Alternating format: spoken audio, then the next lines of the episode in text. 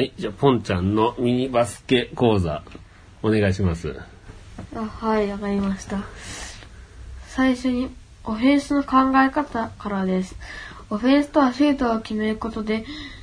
最初は1対1で始まり、途中で 5, 5対5を行い、1対1で得点をする。それ、うん1対1は破る。1対0はシュートを打つ。そしてリバウンド、ディフェンス。いきます。オフェンスは動き続けること。走り続けること。すべてはスペースとタイミングうん。オフェンスとはシュートを決めることというのは、点を取るってことですね。はい。最初は、相手のボールをパパスカットしたり、もしくはリバウンドで取ったりして、始まるんだよな。うんもしくは点取られた後もそうだけどな。で、一対、最初は1対1で敵が来る？うん最初は1対 1? 1対1だから、まあ、マークマうん、ンまがついて、ああ、そのマークマンをまず破らんといけもんな。それで1対1で始まって、うん。破ったところかそれでらみんなでガーッと走っていってるから、5対5で、どういうところで戦って、1対1に、最後1対1になって得点するってことだな。1対1を破る。まあ1対0だから相手はいなかったら、フリーならシュート打つよな。それでも、シュートが入ったら OK だし、入らあ入ったらディフェンスに変わるんか。で、入らんかった時はリバウンドだね。それでも、あまりにも遠すぎて打っても入らないから、うん。問題になるからそこは、えボールを運ん、バックコートうん。からフロントコートにうん。ボールを運んで、うん。それでいいい届くところから、自分の限界に届くところから打つ。うん。まあ限界とは言わないけど、うん。まあ、そこでちょうどいいところで打ってうん決める。うん。それが、まあ、し1対0。シュートは、どれが一番いい？ミニバスにはスリーポイントないよね。遠くから離れて打っても、何点？2点。?2 点。ダンクしても2点。なんかはない。ダンクは禁止。レイアップ、レイアップが一番いいってわけじゃないんでしょ結局入ればいいから、その状況に合わせて、レイアップで取れも取ってもいいし、ミドルでも、ね、離れてもいいんでしょ別に。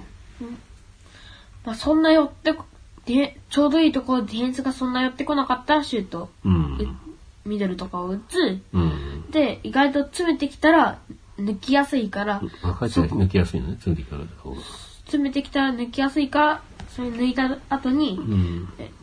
そのディフェンスの裏に入って、うん。ス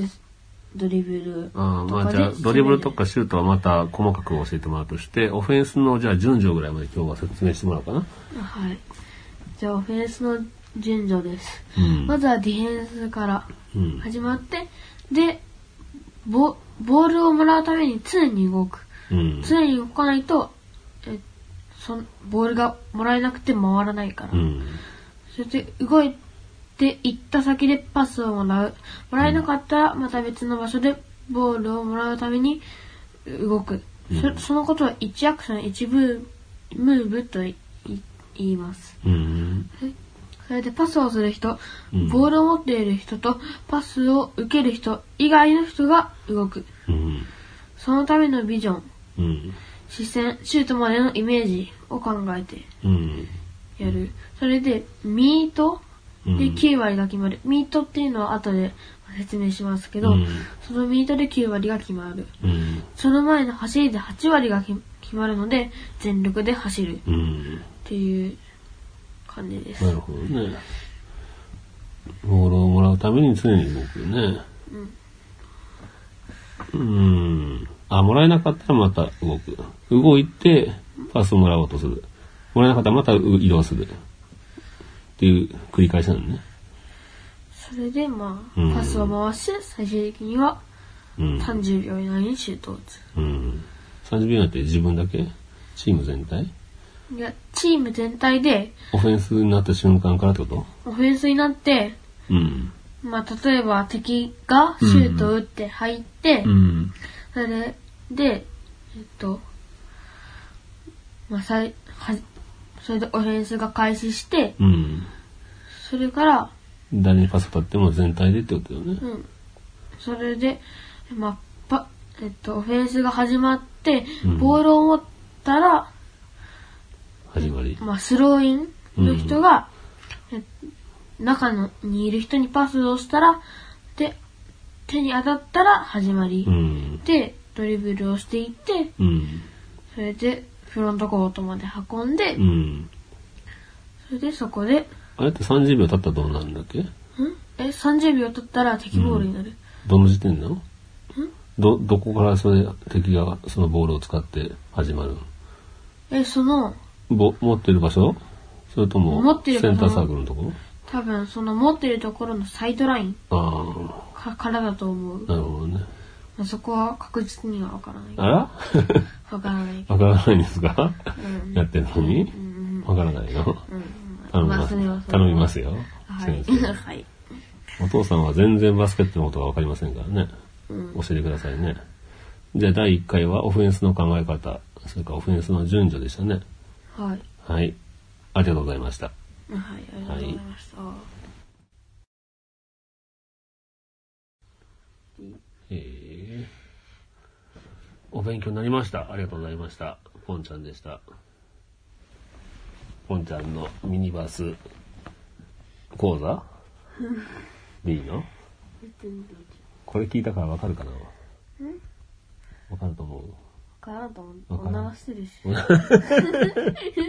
もう、やめてほしい。フリーダムチンパンジーポッドキャスト。この番組はアマチュアバンドのフリーダムチンパンジーの楽曲を中心にどうか思いついたことをお話しする番組です。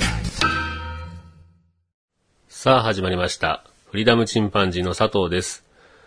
4月に入ってもう2週間、まあ2週目になりましたね。えー皆様いかがお過ごしでしょうかもう桜もこの配信してる頃には散ってますかね。まあ地域にもよるでしょうけども、東北の方はまだ咲いてないかもしれませんね。岡山も県北の方ではちょうど見頃かもしれません。えーつい先日、えー日曜日ですが、私は、えー岡山市内の後楽園というところに花見に行ってまいりました。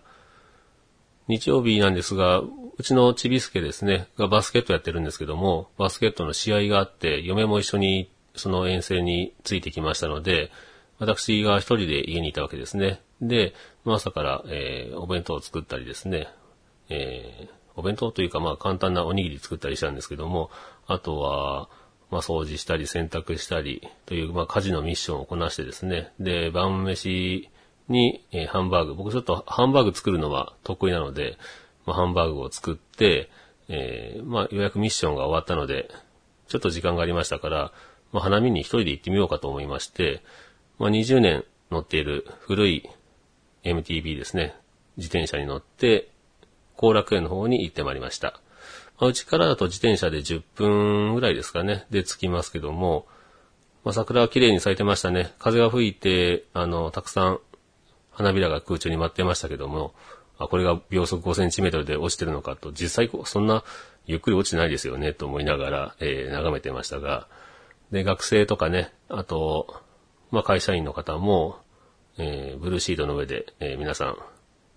あの、楽しく過ごしてましたね。僕は一人ですから、ちょっと寂しい気持ちにもなりましたが、えーまあ、それで桜を、まあ、眺めながら、ぶらぶらと歩いてみました。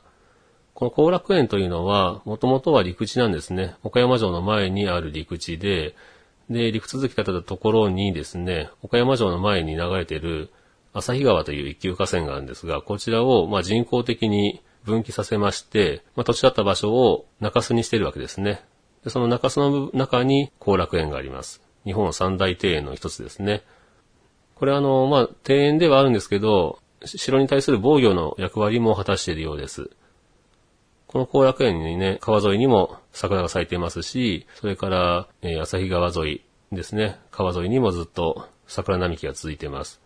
まあ、ソメイヨシノですね、すべて。まあ、桜はあの根をよく張りますから、まあ、土手の補強にもなるというので、だいたい川沿いにはよく桜が咲いてますよね。さて、話は変わりますが、4月11日という曲をアップいたしました。聴いていただけましたでしょうかこれはあの、僕とケン君ですね、二人で作った曲ですが、フリダムチンパンジーのノッチ君が結婚式を挙げるというので、その結婚式のために作りましたね。で、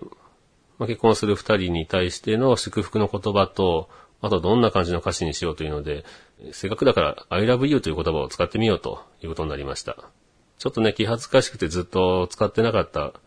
言葉ですけど、使ってみようと。で、せっかく使うなら連呼してやろうというので、えー、40回ぐらい言ってますかね、I love you を。ギネス級に、えー、I love you を叫んでますけども、まあそういった曲になってます。えー、結婚式でね、もう生で歌ったんですけど、そっちの方が上手に歌えたかもしれませんね。アマチュアバンドっていうのはどうしても勢いで作っちゃうとこがあるんで、うん、まああまり練習せずにね、作ってますけど、なので曲の方は結構荒削りというか、まあ演奏がまずい部分もあったり、うん、まあ一番まずいのはね、僕のボーカルですけどね。まあこれお祝いですから僕も歌うというので歌って、言いましたけど、まあ、これ、ケン君がね、歌ってくれというので、まあ、渋々というか、僕は本当に歌心がないので、ね、もうちょっと歌が上手ければね、自分でもっと気楽に曲作って一人で歌えるのにななんて思う時もあるんですけども、こればっかりはね、もうしょうがないですよね。さてね、また話は変わりますが、えー、最近、フリーダムチンパンジーも、えー、ツイッターを始めました。前にもね、ちょっとお話ししたんですけど、僕は SNS ですね、が、えー、ソーシャルネットワークが苦手で、というのもまあ、昔僕、かなり早い段階でミクシーを始めたり、あと、えー、ブログをやったり、ホームページ作ったりというのは昔はしてたんですけども、結構ね、熱しやすく冷めやすいタイプで、ある日急になんかめんどくせえと思ったら、あの、いきなりやめてたりしてたんですね。そういったのも踏まえて、ポッドキャストを始めても、なかなかツイッターの方は始めなかったんですが、まあツイッターやってですね、フォローしきれなくても申し訳ないし、急にもしやめたりしたら、な感じも悪いしですね、失礼だなと思って、で、失礼なことをするぐらいだったら最初からしない方がいいと思って手を出してなかったんですけども、で、最初にツイッター登録したのは、うーんとね、きっかけがあったんですけど、それは、大々ダゲな時間さんというポッドキャストを聞いてて、で、クリスマス配信というのが去年あったわけですね。その時に自分のメールなんかも読んでいただきまして、で、そのまあ、お礼というのが言いたくて、で、ツイッターの方を、まあ、始めました。でその後しばらくね、ずっと放置してたんですけど、うーん、まあ、せっかくだからちょっとやってみようかと、思い腰を上げてみました。それでですね、実際始めてみると非常に楽しいですね。いろんなね、ポッドキャスターの方と繋がれて、えー、で、ポッドキャストの方の人となりを知ると、ポッドキャストの中身も知りたくなるというので、だんだんとね、聞くポッドキャストが増えましたね。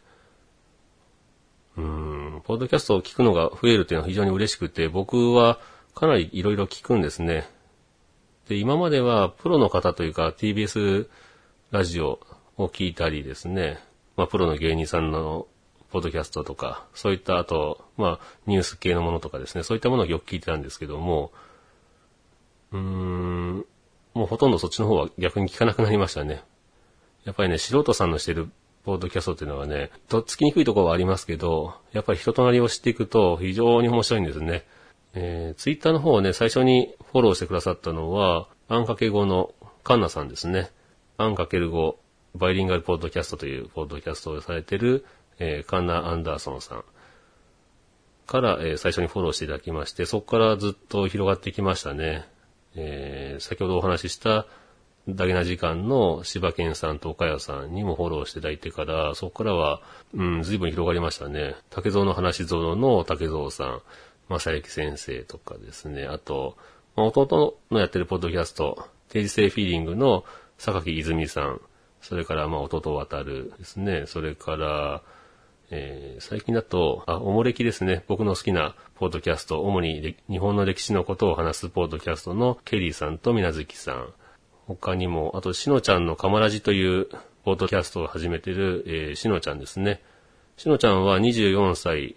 非常に若い男性で、鳥取県の、多分鳥取市ですね、に在住の、えー、トラックドライバーですね。鳥取県僕も本当にサインラブなので、元鳥取県民ですし、まあ、しのちゃんにね、ちょっと興味があって、いろいろ今ツイッターの中でお話しさせてもらってますが、本当にお茶目でね、で、明るい性格ですけど、本当に大きなことを乗り越えてきた明るさで、もう人類愛に溢れてる方ですね。一度会ってみたいなと思いますけど、しのちゃんは。えー、他にも、雑談仮免許中のマッツンさん。マッツンさんは、年も一緒で、お子さんもね、同じ小学5年生というので、で、マッツンさんはね、本当に仕事に対する姿勢がいいんで、本当にね、感心して聞いてるんですけど、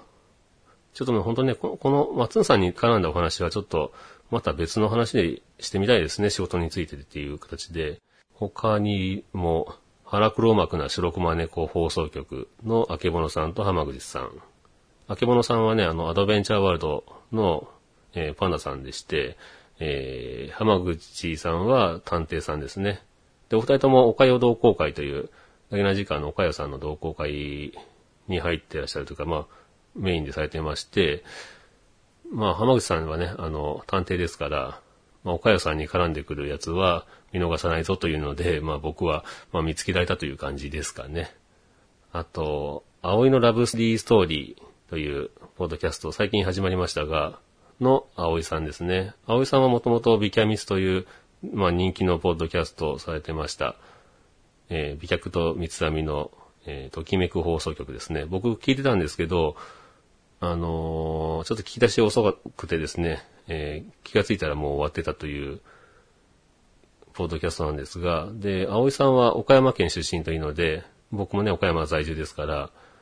気になってたんですけどね、最近、えー、ボードキャストでお話しさせてもらったりすると、本当に可愛らしい方ですよね。あの、ポッドキャストも第1回でいきなりカテゴリー1になるというね、もうこの辺やっぱり違いますよね。えー、あと、桜地開店、えー、準備中というポッドキャストの桜井さん、それからユンユン白書のユンユンさん、猫缶電子版の猫やんさんとかですね、いろんなあの、ポッドキャスターの方と、えー、交流できて、本当に始めてよかったなと思ってます、ツイッター。えー、他にも、ポッドキャスターではない方でですね、からも、まあ、フォローしていただいたりしてますね。アマンさん。アマンさんね、ポッドキャストの世界では非常に有名な方ですが、アマンさん。アマンさんにね、フォローされてからぐっと、えー、ユーザー数といいますかね、聞いてくださる方が増えたので、これはアマンさん効果かなんて思ってますが、あと、クマーさんとかですね、バッドダディさん、ザ・ホンダ NSX さんとか、オカズさんという、まあ、方ともフォローしていただいてます。えー、本当にね、ポッドキャスターの方とかフォローしてくださってるツイッターの話ばかりしてますが、うーん、まあなんか、まあ、4月の雑談という形で聞いていただけたらいいですかね。えー、ちょっとまだ、まだ時間が余ってますかね。えー、どうしようかな。うんとね、じゃあ、僕の好きなデザイナーの方の話してみようかと思うんですけど、僕の好きなデザイナーで、えー、ジウジアーロという方がいます。この方は1938年生まれ。まだ生きてらっしゃいますかね。えー、誕生日はね、うちの弟と一緒っていう、あの、デザイナーなんですけど、この方、えー、ジョルジェット・ジウジアーロさん。イタリアのデザイナーですね。で、工業デザイナーといいますか、まあ、現地ではジュジャーロって言われるらしいですけど、ジョルジェット・ジュジャーロさんですね。この方は、えー、まあ、折り紙細工なんて言われたりするんですけど、直線とね、エッジの効いたデザインの、えー、そのデザインがね、僕すごい好きなんですね。まあ、ちょっとその後、なんとも言えない、なんて言うんでしょう、小金虫みたいな曲線のデザインに途中から変わっていくんですけど、僕はこの方の、えー、エジの効いた頃のデザインの車とかね、そういったものが非常に好きなんですね。で、この人いろんなものをデザインしてます。有名なのはやっぱカーデザイナーとして有名なんですが、バックトゥザフューチャーの、えー、デロリアンですね、のデザインされたり、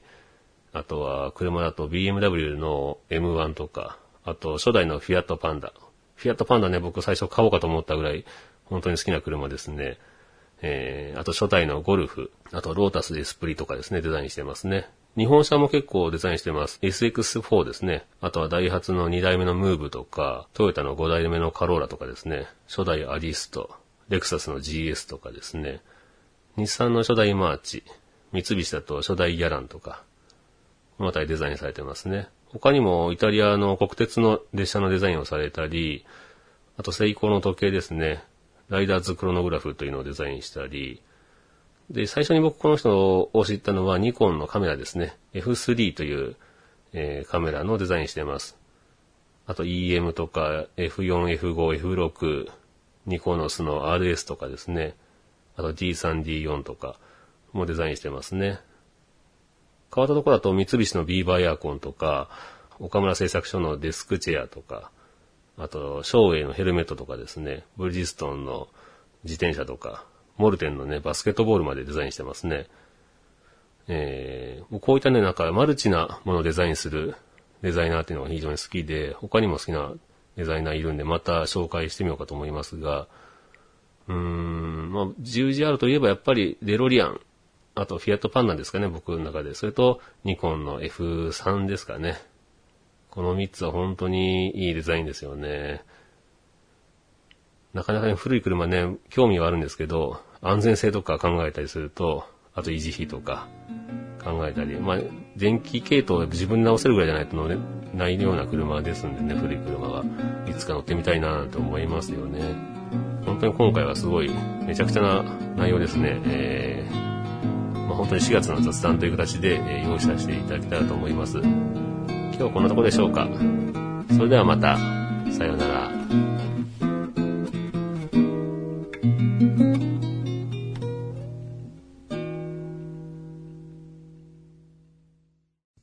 フリーダムチンパンジーポッドキャスト。この番組はアマチュアバンドのフリーダムチンパンジーの楽曲を中心にどこか思いついたことをお話しする番組です。さあ始まりました。フリーダムチンパンジーの佐藤です。えー、前回は、ポッドキャストの方々の、えー、なんて言うんでしょうね、紹介という形になりましたが、その中であの、雑談仮免許中のマッツンさんのお話もしました。で、このマッツンさんのお話をちょっと膨らましたいと言いますか、考えるところがありまして、で、このマッツンさんという方は、僕と同い年ですけど、えー、まあ、お子様もいらっしゃって、まあ、当然旦那さんもいらっしゃるんですけど、非常にあの、ワーキングウーマンといいますか、働く女性ですね。で、ポドキャストを聞かせていただくと、なんて言うんでしょうね、その、いつもね、自分の限界よりも少し超えたところの仕事をずっとされてきたなという方です。で、その中であの、もがいて勉強されて、レベルアップして、というようなことを繰り返してきて、で、今通訳のようなこともされたりですね、えー、20歳ぐらいですか、の頃にはそれほど英語得意ではなかったという、マッツンさんが、えーインドに行ったりして、ま、これはあの、ヨガ多分、ヨガつながりで行ったんじゃないですかね。えーうちの嫁もヨガやってまして、うん、インド行ってみたいとか、えー言ってますけどね。なぜかあの、今年の夏にはカンボジアに行ってみたいなって言ってましたけど、これはちょっとさすがに流れそうですけどね。えーまあちょっと話脱線しましたが、で、マツンさんはインドに行ったり、えー海外旅行したりして、英語を自分で勉強していって、で、ネイティブの方とかね、あの、バイリンガルの方に出会って、ちょっと、なんて言うんでしょうね、一瞬、くじけそうにはなったそうですけど、まあそこも、まあ人は人と言いますか、自分は自分でいいんだという形で、えー英語をさらに勉強されていって、まあ仕事も英語に関わるものをされて、常に自分のちょっと限界を超えたような仕事を与えられつつ、乗り越えてきたっていう感じで、僕なんかはね、あの、すごいなと思って、尊敬するなと思って聞いてます。で、僕はもともとあのホワイトカラーだったんですが、転職をして、えーブルーカラーになったというちょっと変わった経歴ですね。普通は、なかなかそういう転職はしないですよね。自分の得意なものを活かして転職をするとかいうことが多いと思うんですけども、僕の場合は、まあ、営業的な仕事から、えーまあ、スパナを持ったりするわけですが、まさか自分がね、スパナを持って仕事をするとは思ってもみませんでした。僕はその、要は仕事をいろいろ探してはみたんですが、もともとは米子市に職を探したんですけども、なかなかなかったんですね。その、自分のできる範囲の仕事とか、あとは、まあ、それと給料さ、給料ですよね。まあ当然家族を食べさせるという部分で、えー欲しい給料という部分で、まあ当然そう簡単に釣り合うわけないですよね。そんな自分をもともと過大評価してる人間ではないんです。むしろあの自分は、まあ、市場価値は大体想像はついていたので、まあ、怪しげな仕事とか、あときつい仕事、といったものにつけば、そこそこの給料になるんですけど、えー、まあ、そこの職種はね、言いませんけどね、あの、えこんな仕事あるんだっていうのは、ありましたね。給料がもらえるならそれでもいいんじゃないかっていう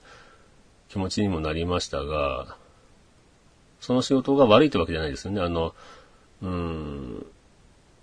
です、まあ必要だからある仕事でしょうけど、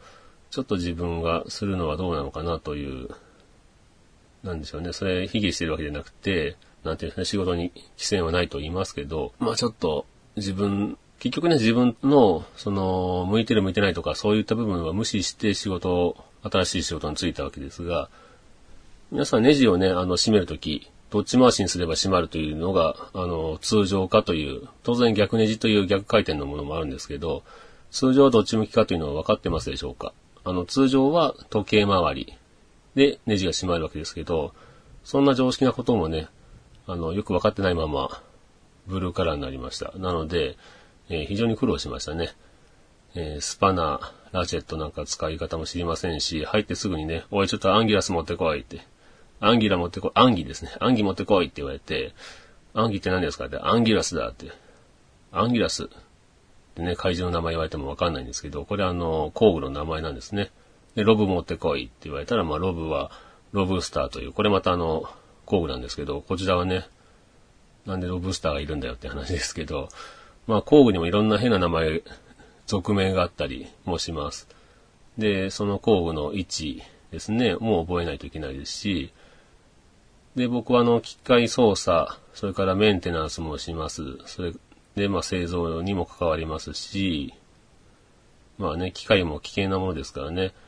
えー、うちにある機械で、他の会社では人が死んだたんっていうこともありますんで、操作ミスすると簡単に指が飛んだり、えー、人が死んだりというようなことになりますんで、まあ、緊張しながら操作しているわけですが、うーん、で、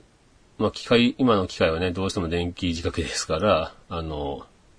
電気方面の勉強もしたり、シーケンスプログラムを習ったりですね。えー、まあ、うちの会社結構お金かけて、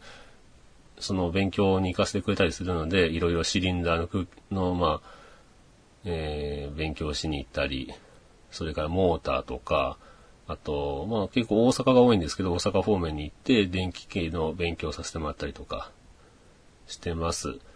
まあ、プログラム組んで、え機械を操作したり、もしくはまあメンテナンスの仕方ですよね。あと、まあそのシーケンスならまあシーケンサーそのものを交換するとか。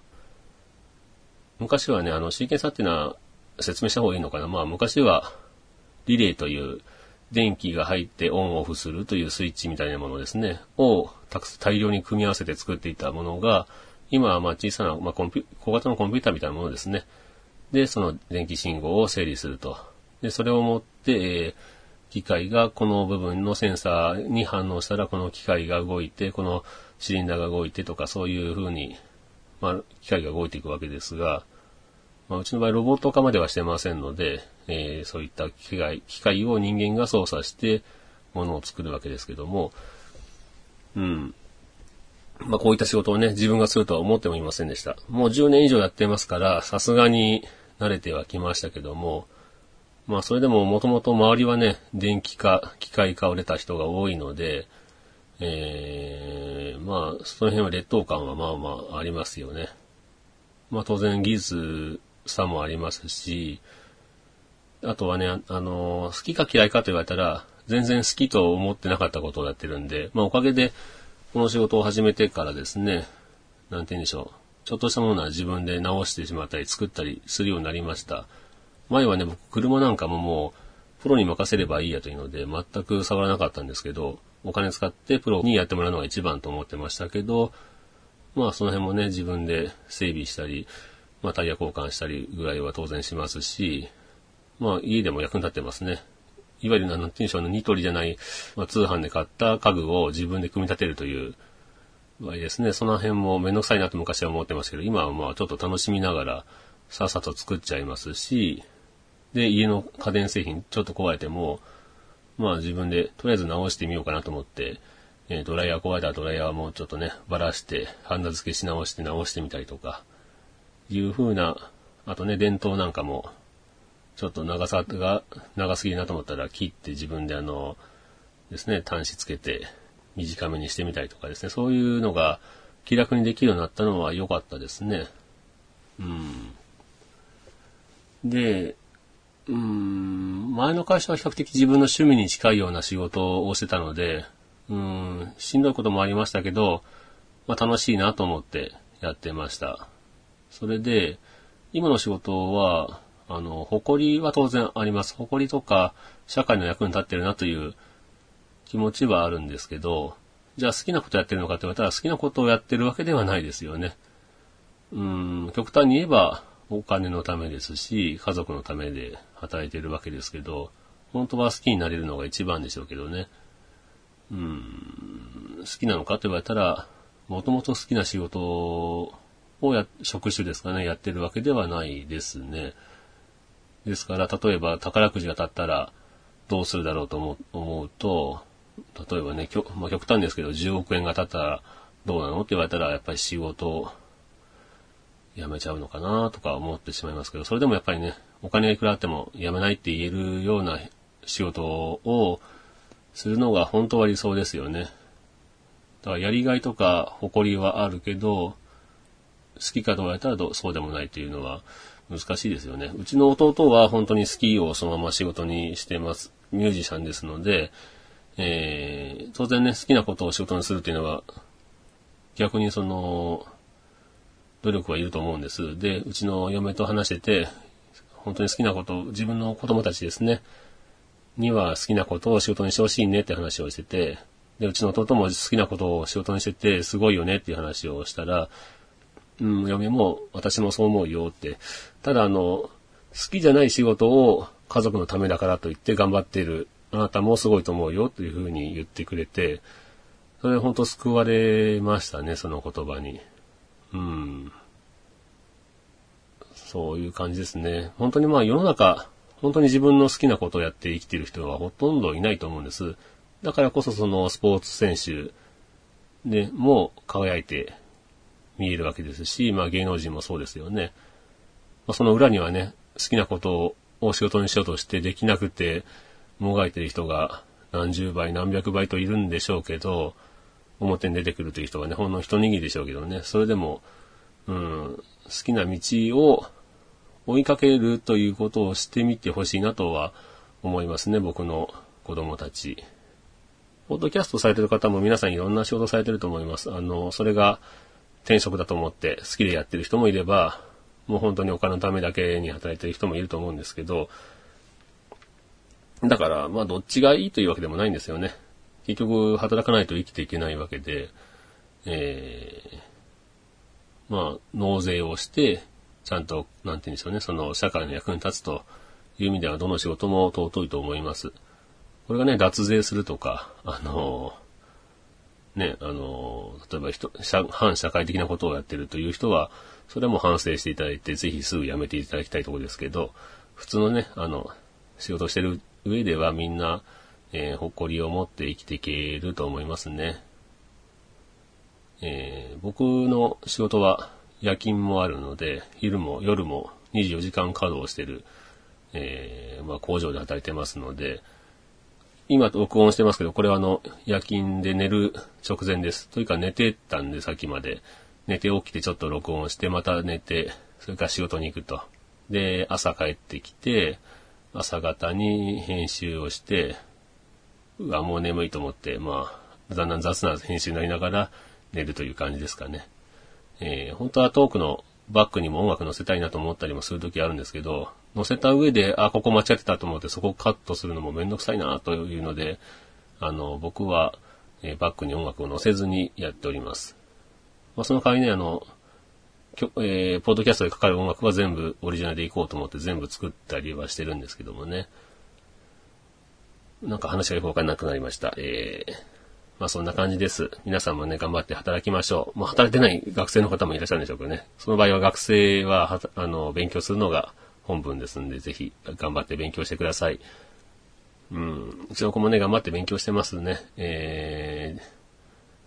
ー、なんていうんでしょうね。まあ、好きなことが見つかるまで、これをやっていくんだっていうのが見つかるまでは、それが見つかった時のためにですね、しっかり勉強しといた方がいいよというふうには伝えてますけど、なかなかね、子供は遊びたいですからね、勉強集中してない感じがありますけど、さて、まあ今日こんなところで終わろうと思います。それではまた、さようなら。